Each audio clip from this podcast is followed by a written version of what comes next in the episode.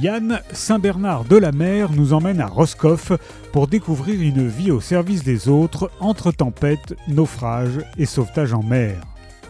Héros à 12 ans d'un sauvetage épique lors d'une sortie sur le bateau de son père marin-pêcheur, Yann sait depuis ce jour qu'il sera sauveteur en mer.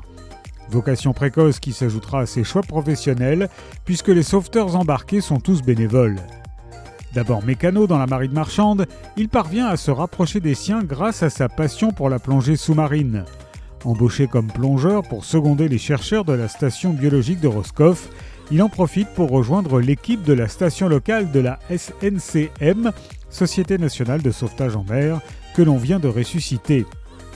Yann va désormais vivre en totale osmose avec la mer, entre première ligne pour observer sa faune et sa flore maintes fois saccagées par les marées noires, et bravant tous les dangers pour porter secours aux victimes de ces terribles colères.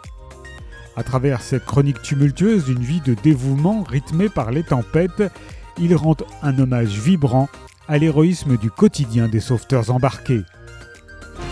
Yann Saint-Bernard de la mer de Joël Raguenès est paru chez Calman Lévy.